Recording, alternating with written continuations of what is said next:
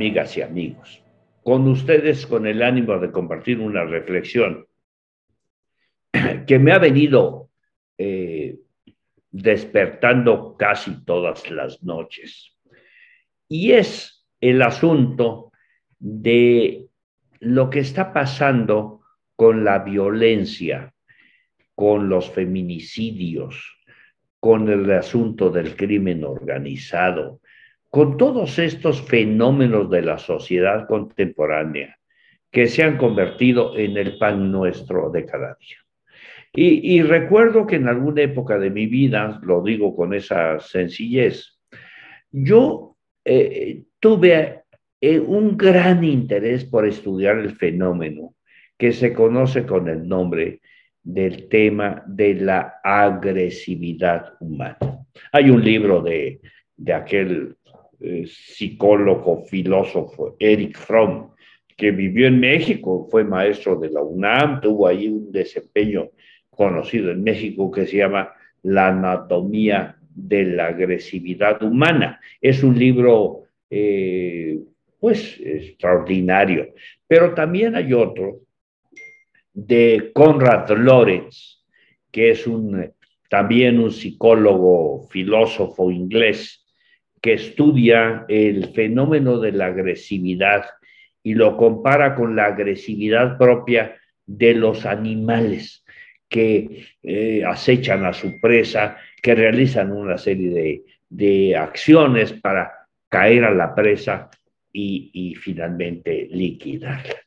Y, esto me, me llevó durante años a estudiar este fenómeno de la agresividad humana, porque uno lo tiene que extrapolar a todas las eh, razones y las cuestiones que van ocurriendo en la vida de la sociedad.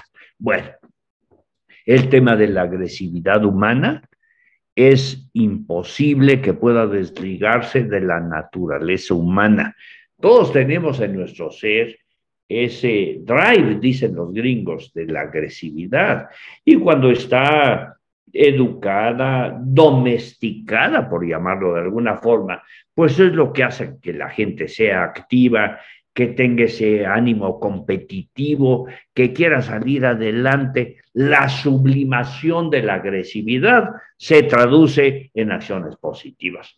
Cuando no hay este asunto, pues son estos hechos lamentables de de violencia irracional, estúpida, o peor aún, esa violencia como los asesinatos en los Estados Unidos, que para mí son una muestra de esa cultura, de esa civilización, de esa forma de ver la vida que tienen los norteamericanos, ¿verdad?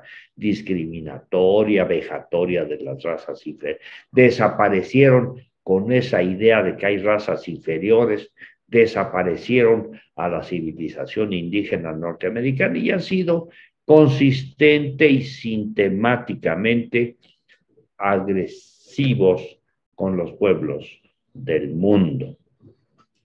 Eh, y recientemente el tema me viene de nuevo a la reflexión porque oí que el presidente dijo que era cuidadosa de los militares para que no sucumbieran en esos enfrentamientos con los delincuentes y que también los delincuentes pues no perecieran porque al final son seres humanos. Y bueno, pues ya ustedes saben, una vez dicho eso, el, nadie se detiene a analizar el asunto, sino que bueno, pros y contras.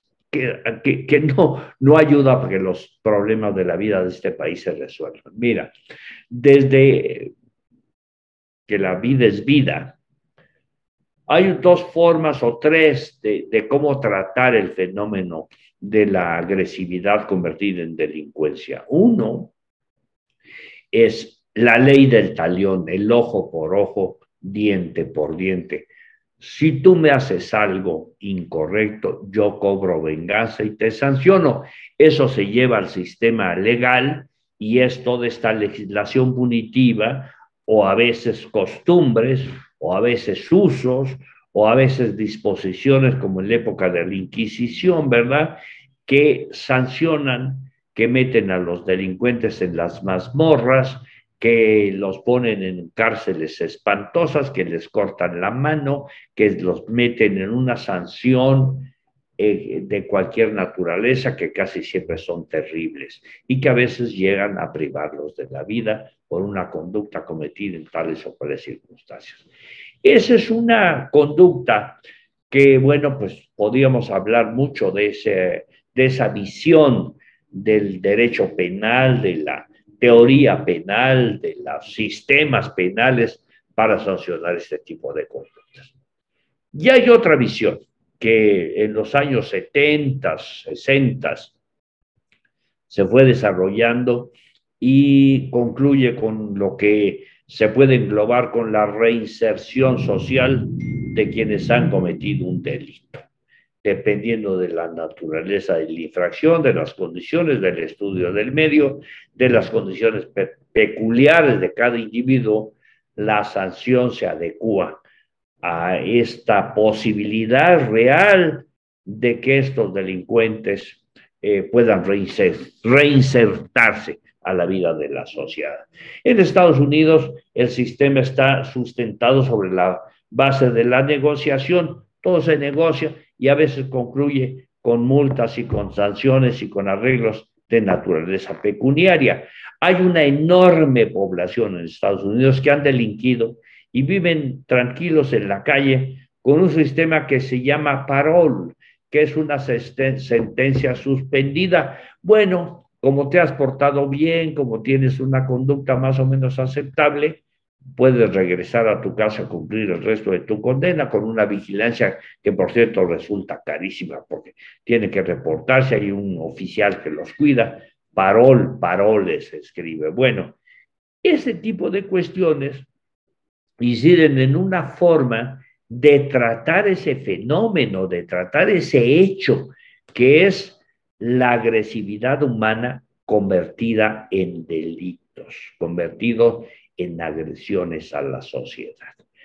Si uno no es capaz de, entrar a una discusión de esta naturaleza y ver que en efecto hay una complejísima, complejísima área del conocimiento y de la filosofía de la vida que la gente debe de estudiar, bueno, pues uno no creo que con suficiencia pueda opinar de lo que vive el país. Vean ustedes. Quiero concluir mi reflexión para esperar sus comentarios con algo que me dijo uno de mis viejos maestros, extraordinario, por cierto, y un día me dijo, oye César Augusto, ¿Cómo crees que se ve la grandeza de un país frente a otro? ¿Cuáles serían tus parámetros para saber qué nación es, eh, tiene mejores desempeños que otra? Es la situación económica, es el tipo de sus carreteras, es sus diversiones, etcétera.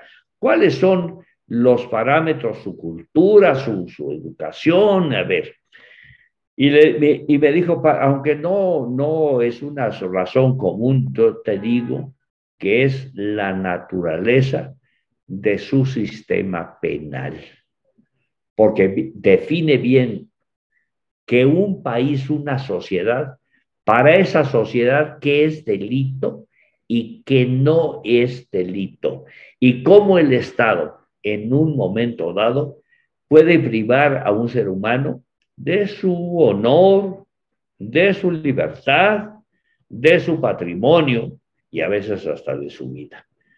¿Qué para un país justifica una conducta del Estado frente a un tipo de delincuencia frente a lo que en otro Estado pueda significar una cosa diferente? Y la mera verdad que es un motivo de reflexión que ahí los dejo con ustedes porque las grandes definiciones que está teniendo el mundo, yo creo que estas son de las que vale la pena hacer continuamente. Muy buenas noches. Gracias por acompañarme.